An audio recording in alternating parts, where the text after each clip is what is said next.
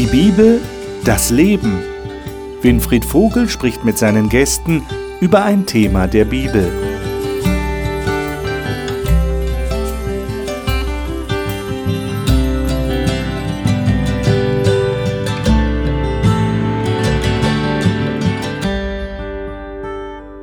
Willkommen zu unserer Talkrunde. Schon seit einigen Wochen reden wir hier über das Thema meine Familie. Und es ist klar, wenn wir über Familie reden, dann sollten wir ja auch über die Liebe reden, denn die Liebe ist ja schließlich das, was überhaupt zur Familie führt. Wenn zwei Menschen sich finden und eine, eine dauerhafte Partnerschaft eingehen und sagen, wir wollen gemeinsam eine Familie gründen. Und ich freue mich, dass ich für diese Sendung zwei Ehepaare gewinnen konnte, die jetzt als Gäste hier bei mir sind. Und ich möchte gerne diese beiden Ehepaare jetzt vorstellen. Zu meiner Rechten sitzt Anja Münster-Dubrowski. Sie ist Schulleiterin einer Grundschule in Baden-Württemberg. Vor 30 Jahren, sagt sie, hat sie ihr Herz in Heidelberg verloren. Und zwar an den Mann, der neben ihr sitzt, Jan. Anja sagt, sie gehe am liebsten mit Jan im Wald wandern, um abzuschalten und Energie zu tanken. Dr. Jan Dubrawski ist seit bald 30 Jahren gerne niedergelassener Arzt und mit Anja verheiratet. Sie haben drei Kinder. Jan sagt, er finde es spannend, sich nicht bloß mit Religion, sondern mit Glauben zu beschäftigen und darüber auszutauschen. Zu meiner Linken sitzt das Ehepaar Janssen. Alvina Janssen ist in Paderborn in Nordrhein-Westfalen geboren. Heute lebt sie in Darmstadt, studiert Fitnessökonomin und arbeitet in einem medizinischen Fitnessstudio. Eugen hat sie vor zweieinhalb Jahren geheiratet. Sie sagt, sie seien ein abenteuerlustiges Paar, das gerne in die entferntesten Länder reist. Eugen, ihr Mann, kommt ursprünglich aus Kirgisistan in Zentralasien und ist mit zwei Jahren nach Deutschland gekommen. Er arbeitet als Business Analyst in der Banken-IT-Branche. Er sagt, er habe sich vor fünf Jahren über beide Ohren verliebt in Alvina und sei glücklich mit ihr verheiratet. Ich freue mich, dass ihr da seid.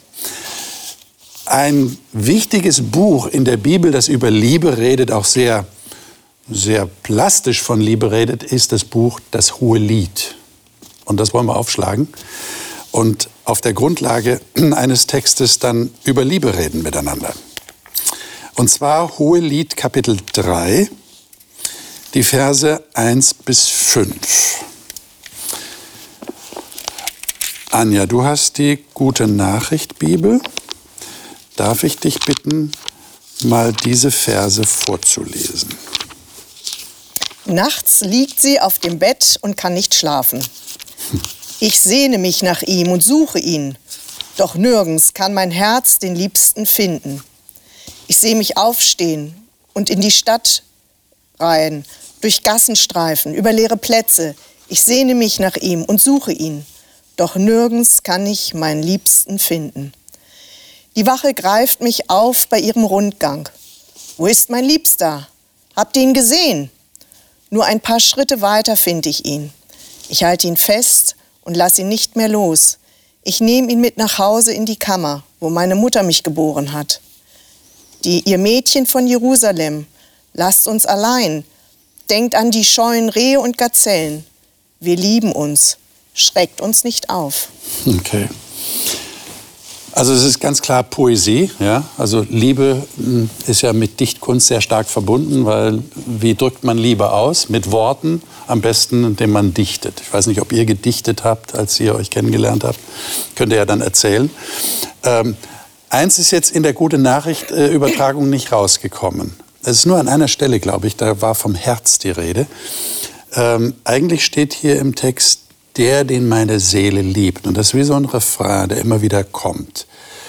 Ähm, was würdet ihr sagen, auch aus eurer persönlichen Erfahrung, warum wird die Seele hier oder das Herz, kann man ja auch sagen, so betont in diesem Zusammenhang?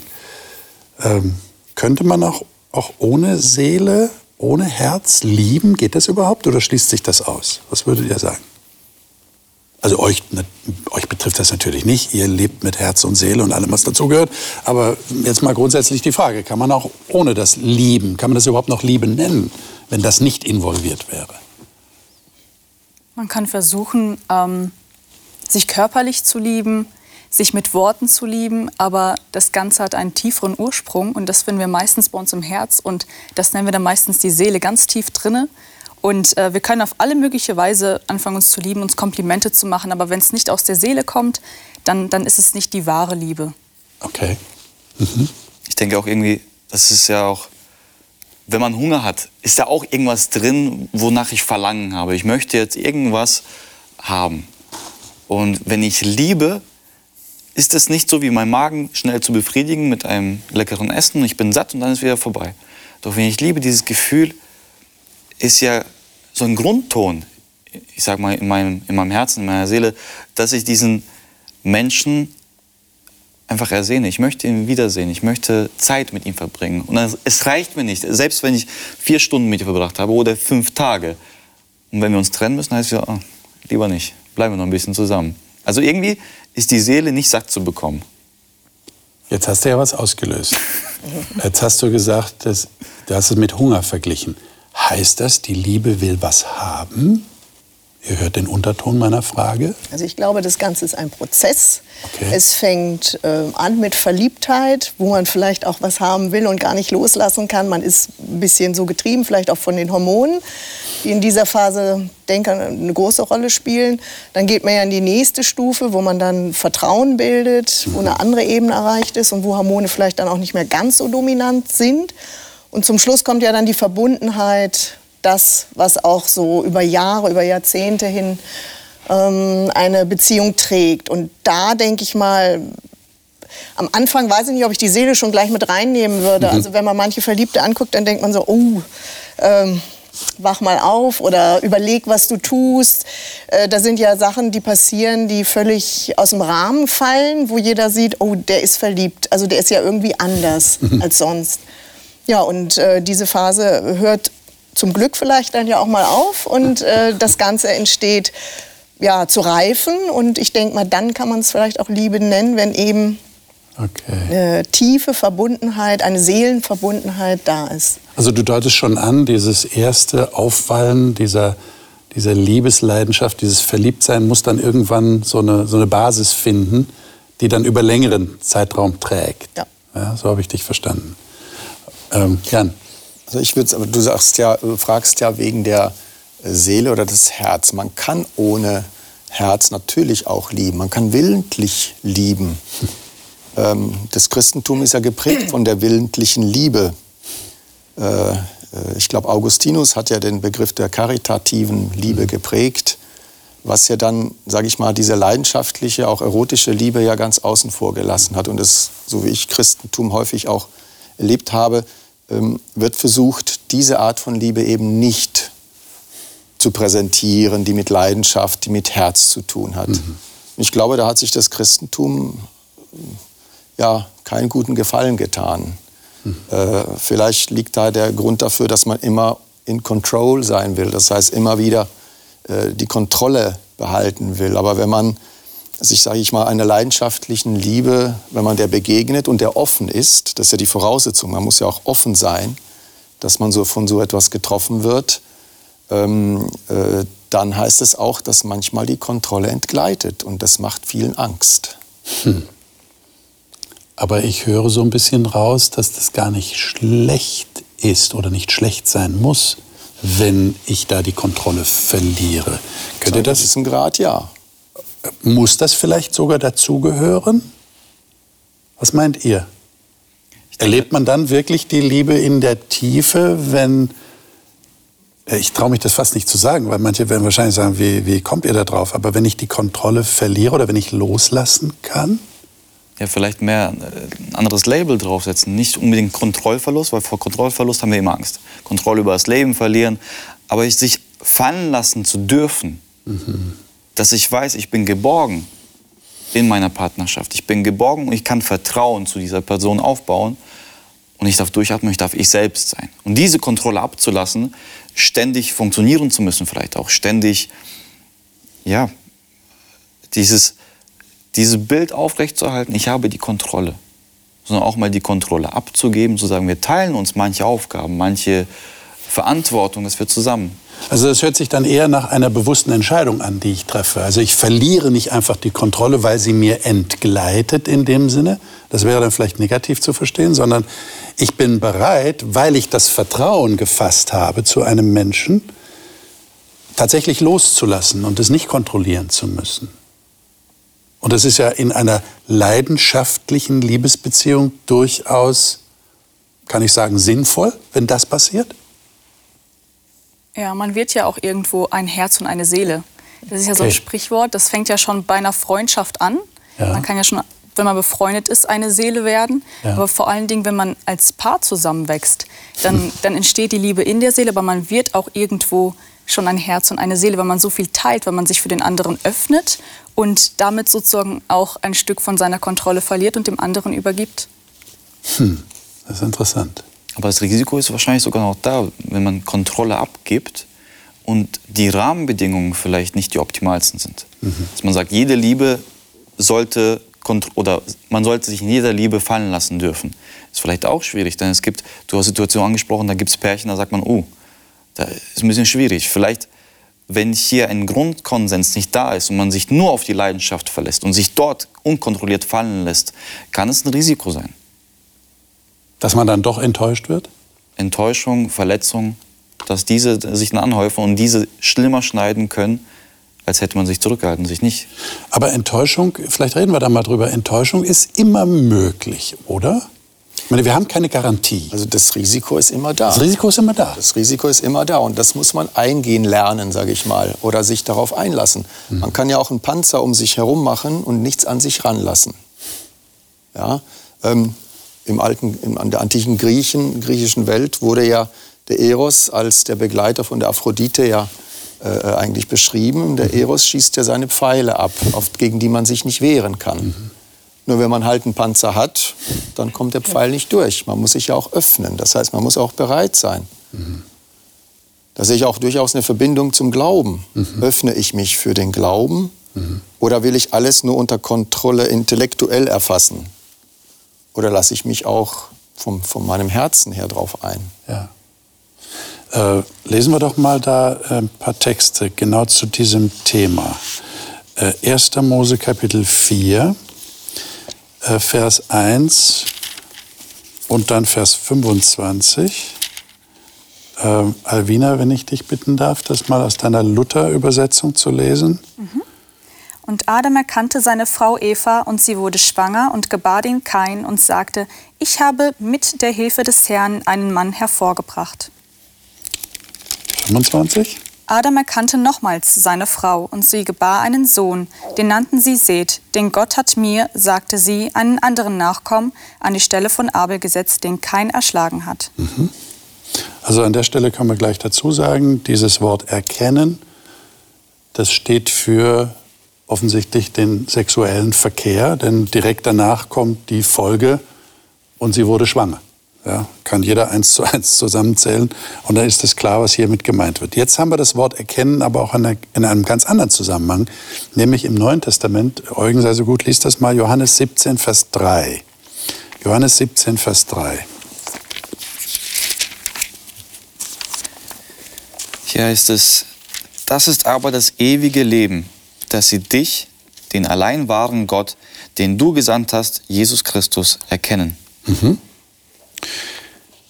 Das ist ja sehr interessant. Ich meine, ich, ich würde gerne noch einen dritten Text dazu lesen, einfach um das mal äh, irgendwie im Blick zu haben, was, was hier eigentlich abgeht. 1. Korinther 7, Verse 1 bis 6. Ähm, Jan, du hast auch die gute Nachricht, Bibel. Ähm, darf ich dich bitten, das mal zu lesen? 1. Korinther 7, 1 bis 6. Nun aber zu dem, was ihr geschrieben habt. Ihr sagt, das Beste ist es, wenn ein Mann überhaupt keine Frau berührt. Ich dagegen sage, damit ihr nicht der Unzucht verfallt, sollte jeder Mann seine Ehefrau haben und jede Frau ihren Ehemann. Der Mann soll seine Frau nicht vernachlässigen und die Frau soll sich ihrem Mann nicht versagen. Die Frau verfügt nicht über ihren Körper, sondern der Mann. Ebenso verfügt der Mann nicht über seinen Körper, sondern die Frau. Keiner soll sich dem anderen entziehen, höchstens, wenn ihr euch einig werdet eine Zeit lang auf den ehelichen Verkehr zu verzichten, um euch dem Gebet zu widmen. Aber danach sollt ihr wieder zusammenkommen, sonst verführt euch der Satan, weil der Trieb in euch zu mächtig ist. Das ist keine bindende Vorschrift, sondern ein Zugeständnis. Mhm. Bis sechs, ne? Ja, genau. Vielen Dank. So, jetzt haben wir also das Wort erkennen. Lass uns mal darüber reden. Also einerseits ist es ein, eine, eine Chiffre, ein, ein Wort, ein Begriff für sexuellen Verkehr, haben wir gerade gesagt, Sexualität. Auf der anderen Seite aber ist es ein Begriff für das Verhältnis, das wir Menschen zu Gott haben. Wir erkennen Gott. Jetzt, welche Schlüsse ziehen wir aus dieser Parallelität? Was bedeutet das? In der Bibel gibt es ja ganz ähm, oft Vergleiche, die ähm, genommen werden zwischen Jesus, der Gemeinde, Braut und Bräutigam. Mhm. Und ich denke, dass einfach ein sehr gutes Beispiel genommen wurde, dieses Erkennen, dass die Partner sich untereinander erkennen. Das ist eine sehr intime Sache. Und ähm, wir sollen Gott auch erkennen, nicht in diesem Sinne, sondern aber auch intim, dass wir ihn annehmen, dass wir mit ihm auch eins werden, aber mit unserer Seele, nicht körperlich, das, was wir mit unserem Ehepartner haben, sondern dass wir ja mit ihm so eine enge Bindung oder Beziehung auch eingehen können mhm. durch das Erkennen. Mhm. Ja, vielleicht kann man das ja verknüpfen. Also ich würde sagen, auch körperlich. Also ich denke, warum nicht? Also wir haben alle Sinne von Gott geschenkt bekommen. Und gerade auch diese, dieser Vergleich zwischen dieser ganz intimen Beziehung zwischen Mann und Frau und dann der Beziehung zu Gott sagt ja, dass das das beinhaltet dass man sozusagen genauso fühlen, riechen, schmecken, Freude empfinden kann. Also ich denke mal, dass man das ruhig mit reinnimmt. Also als Kirche erlebt man das ja nicht immer. Also man sitzt viel und hört viel, man hat nur bestimmte Sinne, die angesprochen werden. Aber ich denke mal, jeder kennt dieses Gefühl, wenn wir Lieder singen, die ganz tief gehen, die uns berühren, wo Melodien uns sozusagen ansprechen, dass wir da mit dem ganzen Herzen, mit der ganzen Seele dann dabei sind. Also je sinnesreicher unsere Gottesdienste oder unsere Beziehung auch gestaltet ist zu Gott, ich denke mal, desto mehr kann sie uns erfassen. Mhm. Okay. Vielleicht haben wir auch den Begriff Intimität ja schon so ja, markiert und für uns beansprucht, dass Intimität gleichzusetzen ist mit körperlicher Intimität. Aber ich denke, Intimität in ihrer Ursprungsform heißt ja nicht nur auf Sexuelle bezogen oder aufs Körperliche, sondern wenn ich intim bin mit einem Menschen, da habe ich eine ganz enge Verbindung mit diesem Menschen. Und ich traue mich, Dinge zu sagen und so zu sein, wie ich tatsächlich bin, was ich tatsächlich denke. Und das sollten wir, glaube ich, auch ganz besonders mit Gott sein. Intim mit ihm sein heißt nicht körperlich intim vielleicht in diesem Sinne, ihn erfahren, ich, stimme dazu, aber dass man auch sich öffnet und so ist, wie man tatsächlich ist, vor Gott und sich traut, diesen Panzer abzulegen, äh, dass diese Intimität im Erkennen von Gott vielleicht mit inbegriffen ist. Lass uns vielleicht an der Stelle doch äh, mal über Sexualität reden. Wie, wie verhält sich das damit? Es ist interessant, dass die Bibel tatsächlich darauf eingeht. Ja, bestätigt wieder, äh, dass die Bibel eigentlich auf alle Fragen irgendwie äh, etwas zu sagen hat, Antworten hat. Ähm, also ich habe mir Folgendes überlegt. Theoretisch hätte Gott ja die Fortpflanzung des Menschen ohne jegliche Erotik, sogar ohne Sex, schaffen können. Das hätte er hinbekommen. Ähm, was meint ihr, könnte der tiefere Grund sein, warum er den Menschen so geschaffen hat, wie er ist? Wir sind aufeinander, also auf den anderen hingepolt. Okay. Also so Biene und Blume, ne? Das wäre so ein Beispiel, wo ja, man sagt, ja. okay, die zwei haben eigentlich nichts gemein, aber irgendwie gemeinsam ja. pflanzen sich fort. Aber ich denke mal, ähm, ja, wir sind auf den anderen, auf die Beziehung. Also interessant ist es ja auch, dass äh, Gott schreibt, lasst uns Menschen machen. Also in der Mehrzahl spricht, auch er ist irgendwie nicht allein, Gott Sohn, Gott Vater. Also da scheint es ja auch irgendwo äh, ein Wir zu geben. Und ich glaube, dass er sich genau das wünscht. Er sucht die, den Kontakt zu uns als, als Menschen und wir eben auch untereinander. Und das ist so, ja, die kleinste Form, die wir hier schon mal erleben auf Erden und die kann man dann auch übertragen auf die Beziehung zu Gott. Also dieses Liebesverhältnis zu einem Partner ist ja so ein kleiner Vorgeschmack, wie auch dieses Liebesverhältnis ähm, zu Gott sein kann oder auch schon ist. Ich weiß es ja nicht. Also das mhm. muss jeder ja mhm. für sich dann entscheiden, wie intensiv die Beziehung zu Gott ist. Nun haben wir die Situation heutzutage, dass diese Sexualität häufig abgetrennt wird von, von der Seele als reine Triebbefriedigung, so wird es ja auch in den Medien häufig dargestellt.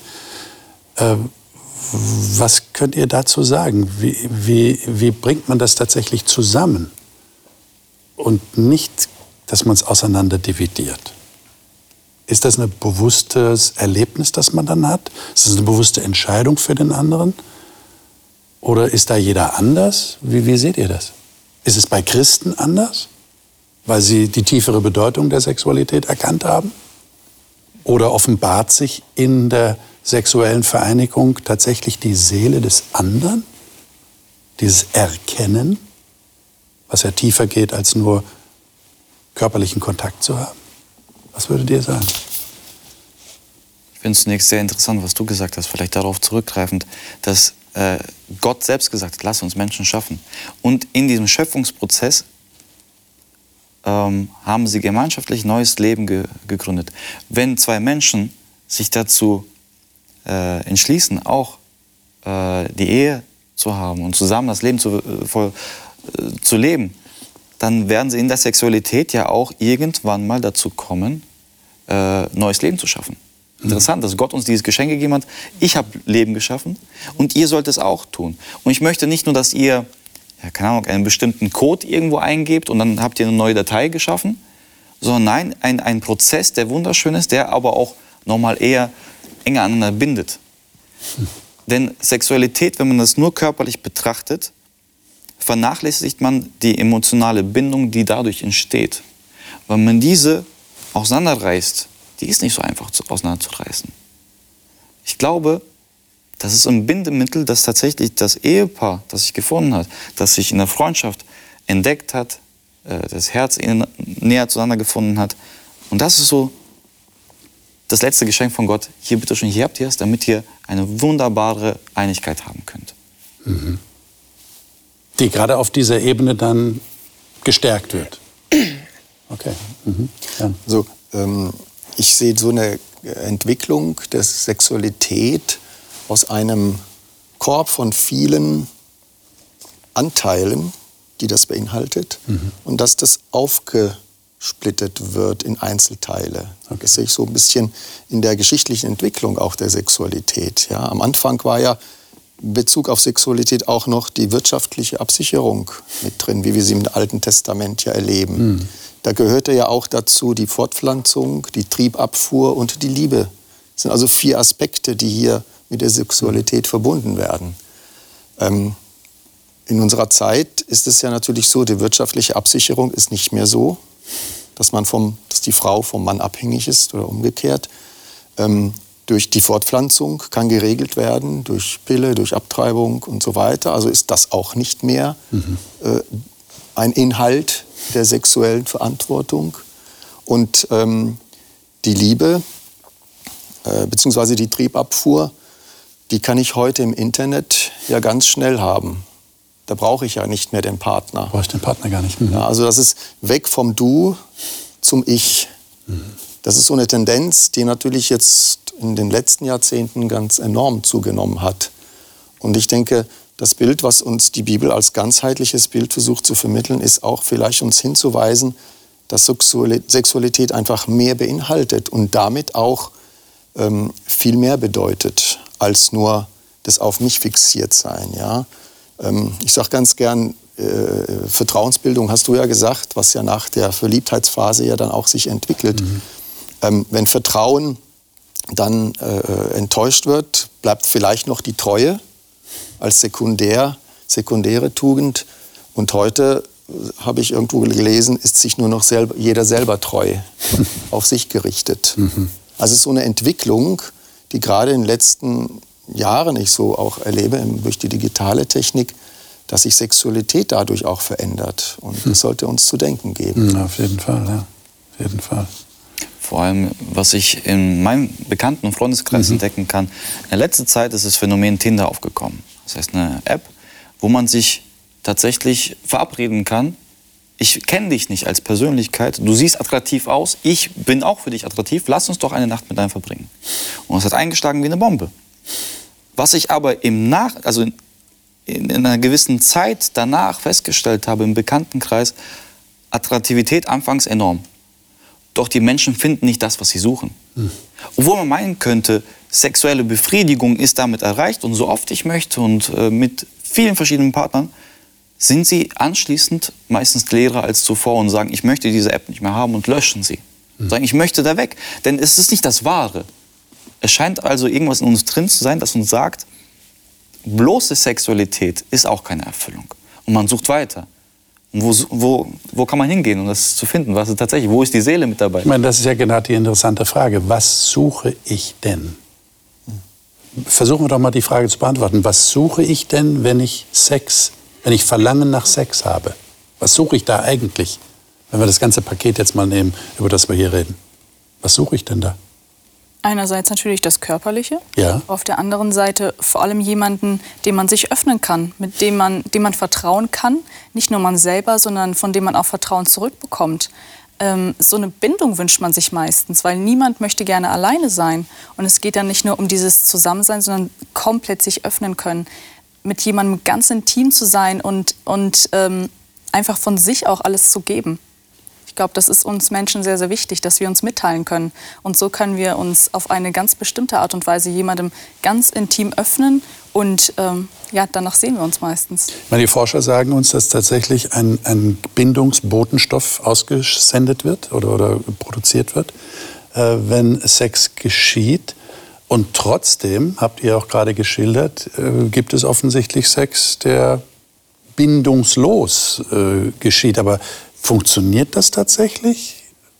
Das funktioniert so lange, wie äh, ich mich als denjenigen sehe, der, der sich befriedigen will. Das heißt, wenn ich nur auf meinen Höhepunkt aus bin und nicht den Höhepunkt des anderen suche, es ist ja eine andere, ein anderer Zugang zu meinem Gegenüber, zu der Person, mit der ich sexuell verkehre.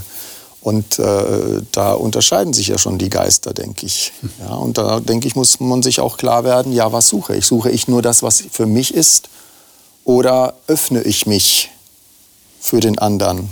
Bin ich bereit, für den anderen was zu tun? Bin ich bereit, den anderen glücklich zu machen? Oder suche ich nur das Glück für mich, indem ich vielleicht die tolle Frau besitze? Das ist ja ein anderer Zugang, als wenn ich offen bin und mich auch, sage ich mal, klein fühle und sage, ich mache alles für sie.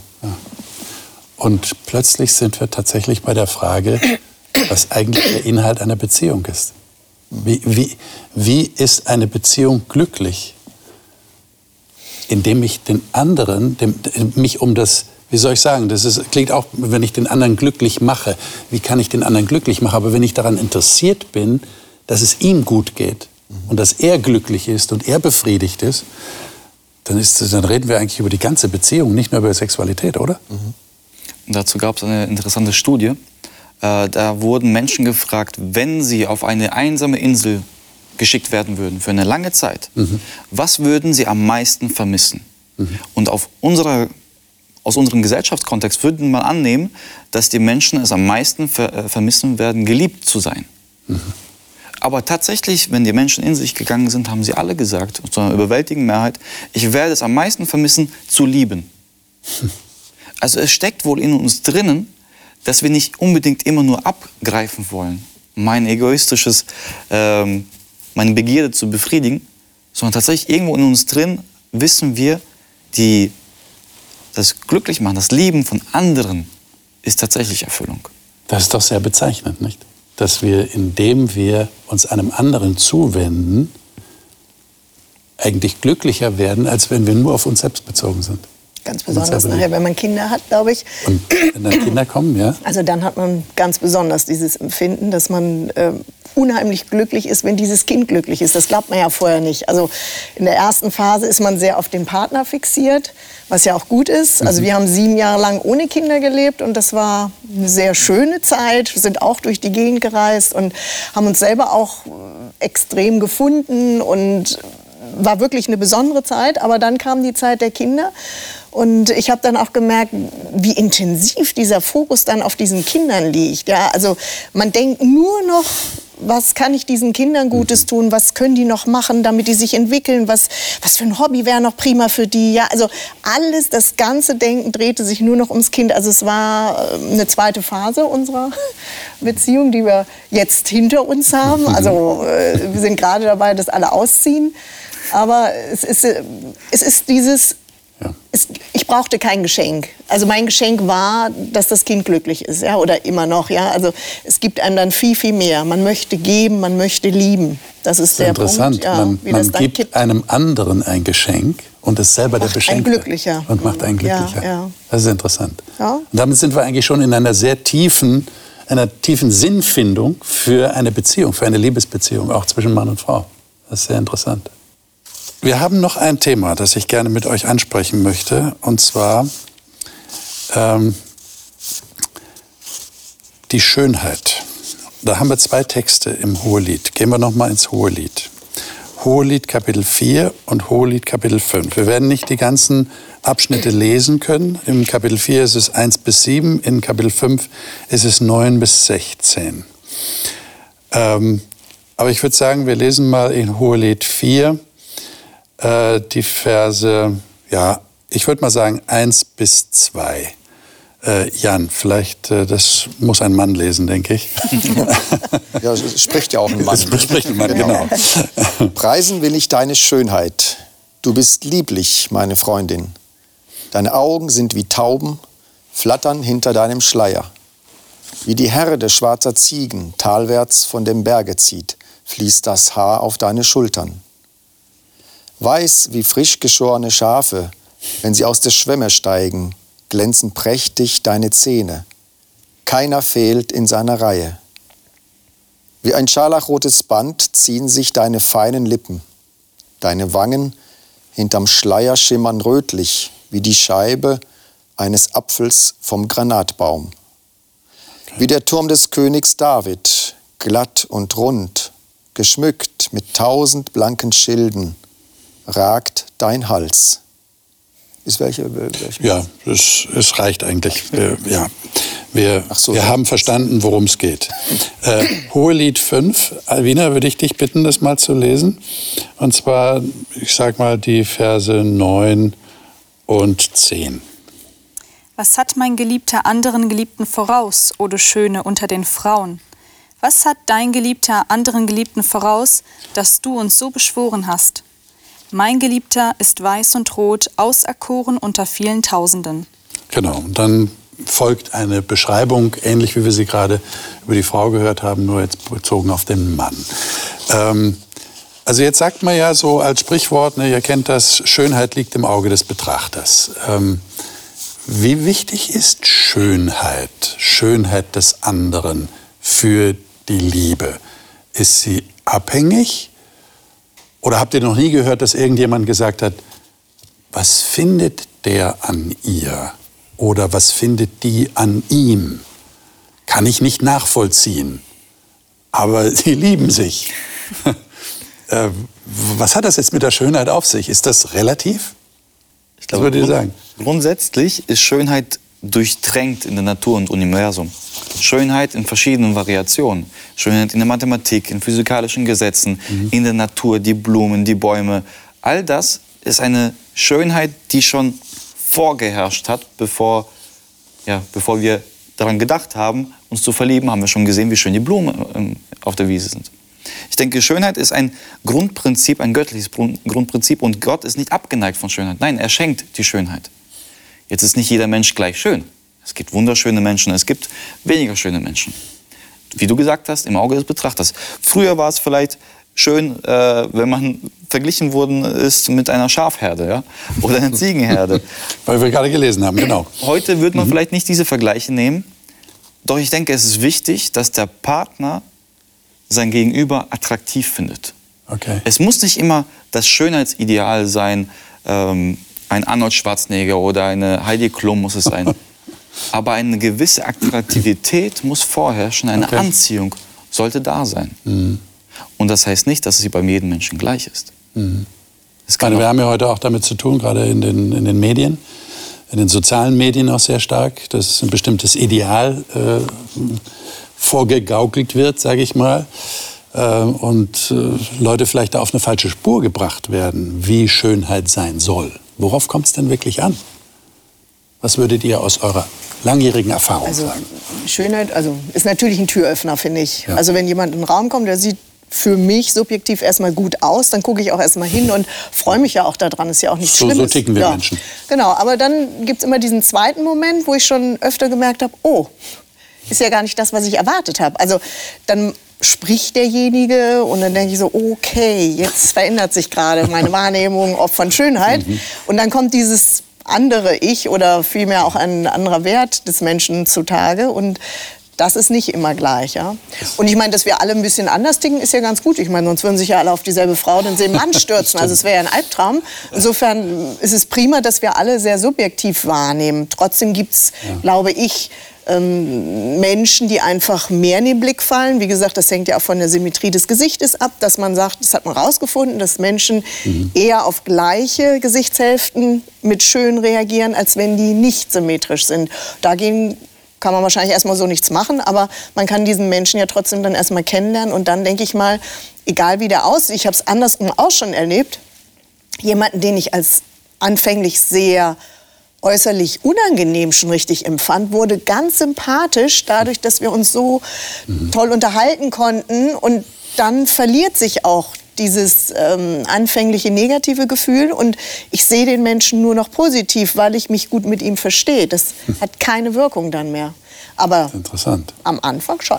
Also es geht nicht nur um äußere Schön- Schönheit, aber wir können auch nicht uns dahin retten zu sagen, es geht Völlig nicht um äußere Schön- Nee, Schönheit, sondern es genau. geht's auch. Also ich möchte mich ja auch für meine Partnerin nicht unbedingt schämen in der Gesellschaft. Okay. Ja, also Okay. hat ja auch was. Also doch, das, ich denke, das ist schon ein wichtiger Aspekt, wenn, wenn man vielleicht jemanden hat, der überhaupt nicht auf sich achtet und man ihn dann doch letztendlich vielleicht auch mit gewissem Abstand, wenn diese Boogie-Woogie der Hormone nach der Verliebtheitsphase vorbei sind, äh, dann kommt man ja auch ein bisschen zu einem klareren Blick und plötzlich äh, gefällt sie einem nicht mehr, ja, oder so ähnliches. Also ich denke, man sollte schon darauf achten, dass man sich auch für so einen Partner nicht schämen muss. Wie abhängig ist man denn eurer Meinung nach von dem Eindruck, den andere vom eigenen Partner haben? Ist das am Anfang, äh, ist das ein entscheidendes Kriterium? Ich denke jetzt so an den ersten Moment, wenn man mit dem anderen ausgeht oder in eine Gruppe geht, die einen kennt. Ja? Und dann wird deutlich, ah, die gehören jetzt zusammen, die beiden. Äh, wie abhängig ist man denn da von dem, was die anderen dann sagen? Wenn die anderen sagen, oh, ihr seid zusammen, das ist toll, und so Gratulation, ja, äh, sieht gut aus oder so. Ähm, wie bist denn bei der gelandet, ja? Äh, oder wenn das andere Reaktionen sind, wie, wie abhängig ist man da? Was habt ihr da für Erfahrungen? Vor allem im jungen Alter ist einem das sehr, sehr wichtig. Ist wichtig, ne? Ja, ja, ist super wichtig, ähm, weil man möchte ja irgendwie jemand Cooles mitbringen, jemand Tolles und nicht einfach nur jemanden, sondern irgendwas Besonderes. Und da ist es einem sehr, sehr wichtig. Aber ich denke, das Wichtigste ist, dass man selbst mit der Person ähm, gut auskommt. Wenn es gefunkt hat, dann ist es mir irgendwo egal. Also ich wusste bei Eugen sofort, ich kann ihn mitnehmen und mir ist es überhaupt nicht peinlich, weil, weil er derjenige... Ja, ab und zu schon. Okay. Aber meistens verhält er sich okay. nee, aber ich wusste, es wird funktionieren, weil, weil wir uns super verstanden haben auf einer bestimmten Ebene. Und da hatte ich gar keine Angst, dass irgendjemand komisch gucken könnte. Und wenn, dann wäre es mir egal gewesen. Ab irgendeinem Punkt. Interessant, da kommt also tatsächlich der Punkt, wo einem das egal Ja. ist. Okay. Was ist denn da eingetreten, dass es egal ist? Ja, unsere Liebe irgendwo. Okay. Ja? Am Anfang waren wir ja erstmal nur verliebt und irgendwann kam die Liebe und dann ist mir der Rest egal. Weil ich weiß, ich liebe ihn, er liebt mich und das ist das Einzige, was zählt. Hört sich total kitschig an, aber, aber es ist so. Und dann nimmt man den anderen auch in Schutz? Ist das so? Ja. Das ist ja ein interessantes Phänomen, denn bisher hat man den ja nicht gekannt. Der kommt von völlig woanders her, aus einer völlig anderen Familie, aus einem ganz anderen Kontext. Und plötzlich hat man das Gefühl, der gehört jetzt zu mir und ich verteidige den jetzt gegen Angriffe von wo auch immer die kommen. Habt ihr das so erlebt? Mhm. Und das ist auch bis heute so? In der Regel. In der Regel. Also uns macht der, also wir sind ja eingeführt in die Freundeskreise. Es ist ja nicht Ja, so, dass klar. wir jetzt zum ersten Nee, nee, Mal ihr wieder müsst euch nicht mehr beweisen, präsentieren. ja. Also, nee, genau. Also Genau. da sind wir jetzt ganz tiefenentspannt, wenn wir da irgendwo hinkommen. Da sind wir überhaupt nicht mehr abhängig. Aber ich denke, am Anfang ist es ganz abhängig gewesen. Also ich weiß noch, wo ich mal einen Freund hatte, dachte, oh, mit dem traue ich mich gar nicht raus. Die Freundschaft hat auch nicht gehalten. Also da hatte ich wirklich so Momente, ja, wo ich, also nicht mit Jan. genau, also das hat schon was, also am Anfang. Aber wie du schon sagst, dann kommt die Liebe und ich denke mal, dann hat man ein Fundament und dann ist es einem wirklich egal.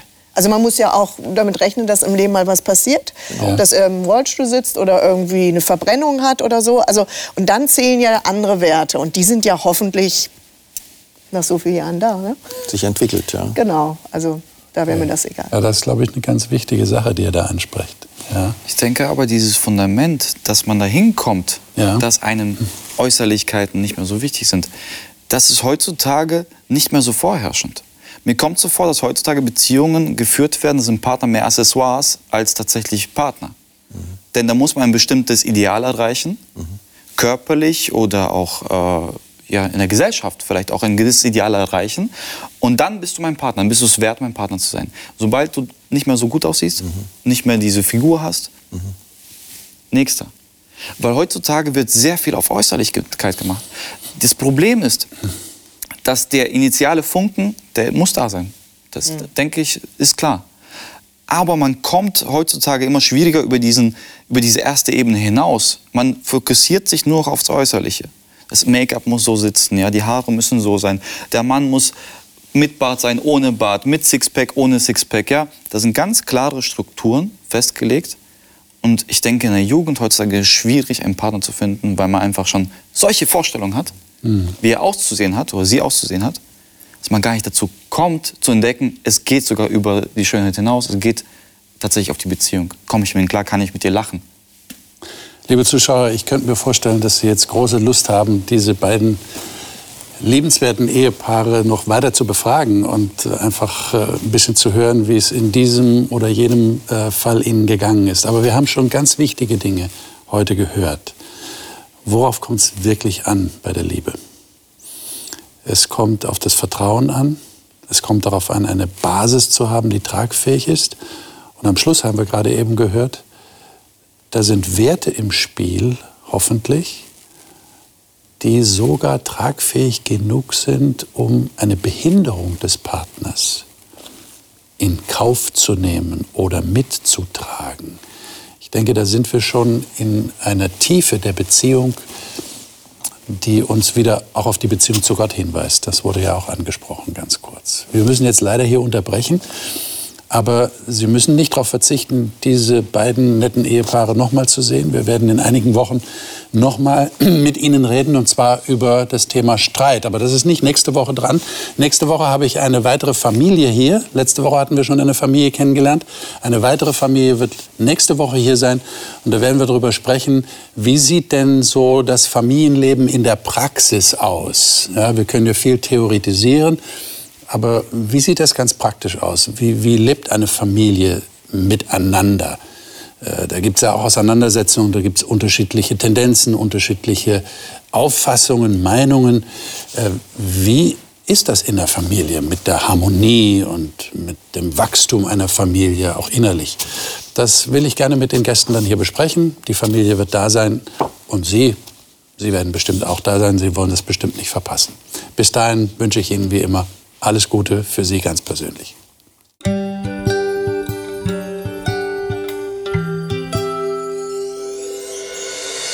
Sie hörten auf Hope Channel Radio die Bibel, das Leben mit Winfried Vogel und seiner Gesprächsrunde.